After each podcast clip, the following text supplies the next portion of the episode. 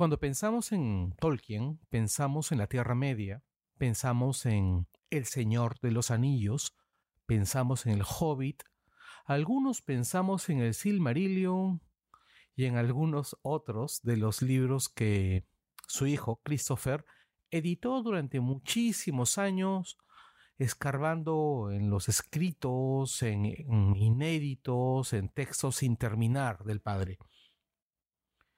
Eh, pero Tolkien también hizo pequeños trabajos que estaban aislados de su universo, que eran historias pequeñas y humildes, y entre ellas hay este pequeño volumen que se editó, que editó Minotauro en los años 60 o 70, que es un libro que fue editado, bueno, que fue escrito alrededor del 39, 39, 40, que se llama Hoja de Nigel. Hoja de Nigel es un texto pequeño, se escribió más o menos durante, después de la redacción de los primeros capítulos de la Comunidad del Anillo. Entonces es, es un, es un texto insular, es la historia de un artista, de los últimos días del artista. Eh, he decidido, en tiempos de cuarentena, leerles el texto. Como es un texto relativamente corto, es casi un haiku si pensamos en los términos de la narrativa de Tolkien, eh, pero aún así es un poquito largo para hacer un cuento. He decidido segmentarlo en tres audios. Esta es la primera parte. Espero les guste. A mí me fascina particularmente. Así que los dejo con Hoja de Nigel de J.R.R. Tolkien.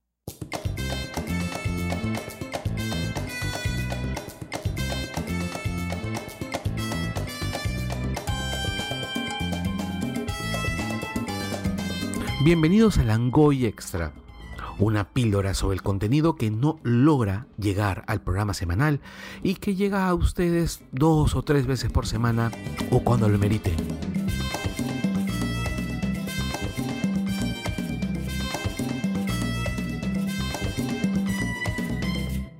Había una vez un pobre hombre llamado Nigel que tenía que hacer un largo viaje.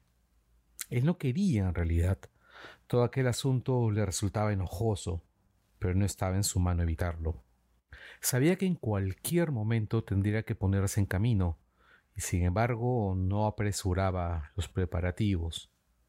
Nigel era pintor, no muy famoso, en parte porque tenía muchas otras cosas que atender, la mayoría de las cuales se le antojaba un engorro, pero cuando no podía evitarlas, lo que en su opinión ocurría con excesiva frecuencia, ponía en ellas todo su empeño. Las leyes del país eran bastante estrictas y existían además otros obstáculos. Algunas veces se sentía un tanto perezoso y no hacía nada. Por otro lado, era en cierta forma un buenazo. Ya conocen esa clase de bondad. Con más frecuencia lo hacía sentirse incómodo que obligado a realizar algo. Incluso cuando pasaba la acción, ello no era óbice para que gruñese, perdiese la paciencia y maldijese, eh, la mayor parte de las veces por lo bajo. En cualquier caso, lo llevaba a hacer un montón de chapuzas para su vecino el señor Parrish, que era cojo. Incluso echaba una mano a gentes más distantes si acudían a él en busca de ayuda. Al mismo tiempo, y de cuando en cuando, recordaba su viaje y comenzaba sin mucha convicción a empaquetar algunas cosillas. En estas ocasiones no pintaba mucho. Tenía unos cuantos cuadros comenzados, casi todos demasiado grandes y ambiciosos para su capacidad. Era esa clase de pintores que hacían mejor las hojas que los árboles. Solía pasar infinidad de tiempo con una sola hoja, intentando captar su forma, su brillo y los reflejos del rocío en sus bordes, pero su afán era pintar un árbol completo, con todas las hojas de un mismo estilo y todas distintas. Había un cuadro en especial que le preocupaba. Había comenzado como una hoja arrastrada por el viento y se había convertido en un árbol, y el árbol creció, dando numerosas ramas y echando las más fantásticas raíces. Llegaron extraños pájaros que se posaron en las ramitas y hubo que atenderlos. Después de todo, alrededor del árbol y detrás de él, en los espacios que dejaban las hojas y las ramas, comenzó a crecer un paisaje, y aparecieron atisbos de un bosque que avanzaba sobre las tierras de labor y montañas coronadas de nieve. Nigel dejó de interesarse por sus otras pinturas, o si lo hizo, fue para intentar adosarlas a los extremos de su gran obra.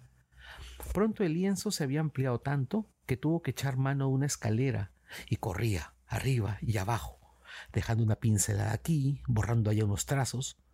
Cuando llegaban visitas, se portaba con la cortesía exigida, aunque no dejaba de jugar con el lápiz sobre la mesa. Escuchaba lo que le decían, sí, pero seguía pensando en su gran lienzo para el que había levantado un enorme cobertizo en el huerto, sobre una parcela en la que en otro tiempo cultivaba patatas. No podía ser amable. Me gustaría tener más carácter, se decía algunas veces, queriendo expresar su deseo de que los problemas de otras personas no le afectasen. Pasó algún tiempo sin que le molestaran mucho. Cueste lo que cueste, solía decir. Acabaré este cuadro, mi obra maestra antes de que me vea obligado a emprender ese maldito viaje. Pero comenzaba a darse cuenta que no podría posponerlo indefinidamente.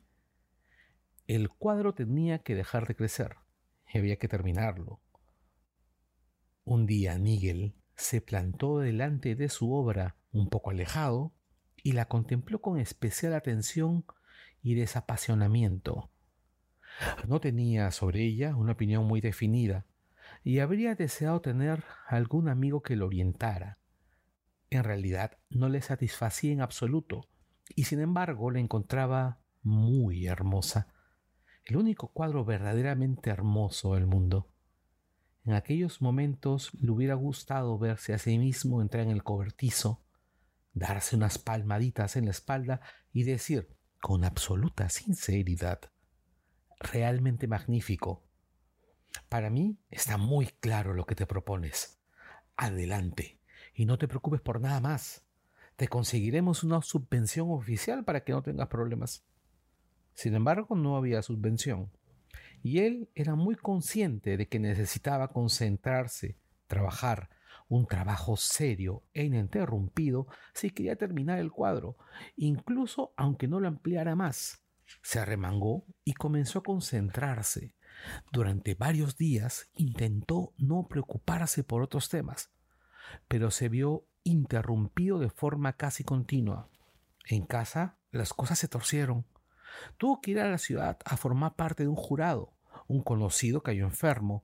El señor Parrish sufrió un ataque de lumbago y no dejaron de llegar visitas. Era primavera y les apetecía un té gratis en el campo.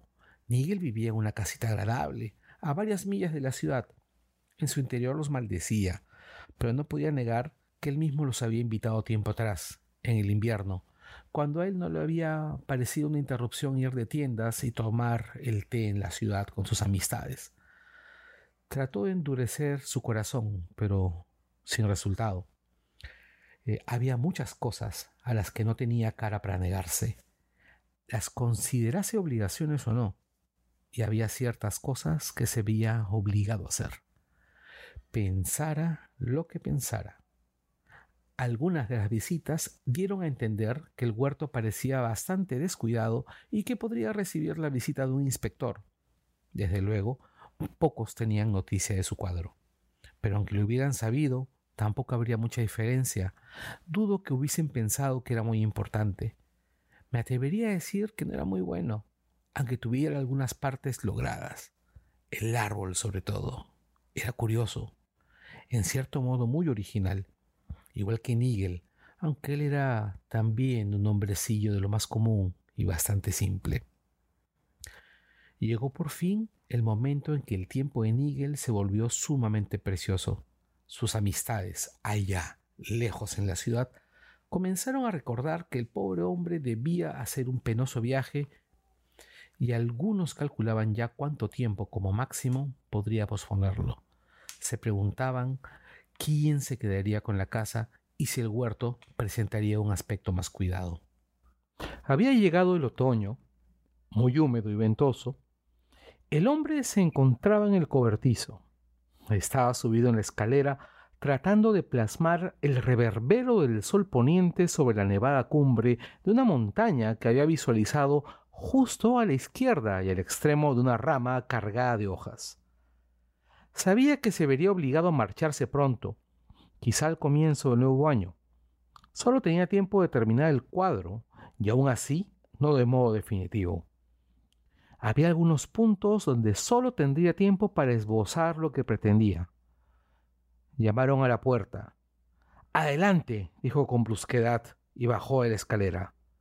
Era su vecino Parish, el único cercano, pues los demás vivían a bastante distancia.